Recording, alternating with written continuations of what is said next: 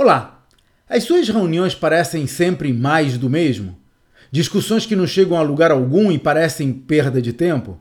Bom, uma saída para evitar essa situação é antecipar os pontos de discussão. Se a reunião for para pedir informações às pessoas, por exemplo, é mais do que justo dar a elas o máximo de tempo possível para pensar sobre os problemas e sugerir soluções. Minha recomendação é enviar um e-mail aos participantes com os principais pontos que serão tratados.